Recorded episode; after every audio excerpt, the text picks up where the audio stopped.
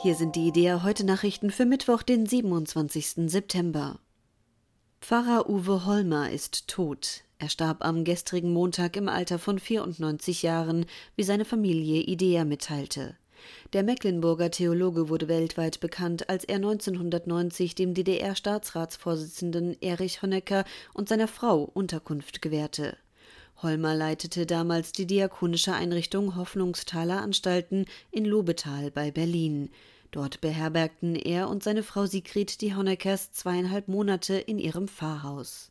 Viele Bürger protestierten dagegen. Es gab sogar Bombendrohungen. Doch Holmer blieb bei seiner Entscheidung, die er bis zuletzt verteidigte. Als Christ könne man nicht nur über Vergebung predigen, man müsse sie auch leben. An Jesus glaubende Juden müssen ihre jüdische Identität nicht aufgeben, das betonte der Theologe Ulrich Lepple beim Kongress Antisemitismus heute. Lepple schilderte dabei die Geschichte der Judenchristen im 19. und frühen 20. Jahrhundert. Während sich in dieser Zeit viele Juden hätten taufen lassen, habe es immer mehr unter ihnen gegeben, die gesagt hätten, dass sie als an Jesus glaubende Juden weiterhin Juden bleiben wollten. Das Judentum sei schließlich nicht nur eine Konfession, sondern auch eine Volkszugehörigkeit. Für die meisten Juden, insbesondere die Orthodoxen, gelten sie allerdings nicht mehr als Juden, sondern als Christen. Der Theologe beklagte in diesem Zusammenhang zudem, dass die evangelische Kirche nur wenig Interesse an ihnen zeige.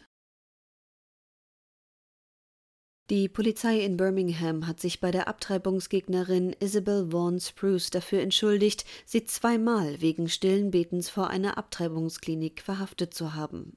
Wie die christliche Menschenrechtsorganisation Alliance Defending Freedom kurz ADF mitteilte, habe die Polizei versichert, dass es keine weiteren Anzeigen gegen Vaughan Spruce geben werde. Die Britin erklärte in der Pressemitteilung von ADF, sie nehme die Entschuldigung der Polizei an. Nachdem nun klar sei, dass ein stilles Gebet kein Verbrechen sei, werde sie weiter für Frauen in Schwangerschaftskonflikten beten, sagte Vaughan Spruce. Der Bund Freikirchlicher Pfingstgemeinden, der BFP, will weiter wachsen. Bis in zehn Jahren sollen in Deutschland über 500 neue Gemeinden gegründet werden. Das kündigte der Präses der Freikirche, Pastor Friedhelm Holthuis, auf deren Bundeskonferenz an. Das neue Wachstumsziel für die kommenden zehn Jahre sei in Absprache mit den Regionalleitern des Bundes und den mit der Freikirche verbundenen Werken festgelegt worden. Es sei laut Holthuis ein herausforderndes, aber realistisches Ziel. Der BFP ist in Deutschland die zweitgrößte Freikirche innerhalb der Vereinigung evangelischer Freikirchen. Zurzeit hat sie knapp 65.000 Mitglieder und erreicht insgesamt etwa 200.000 Menschen.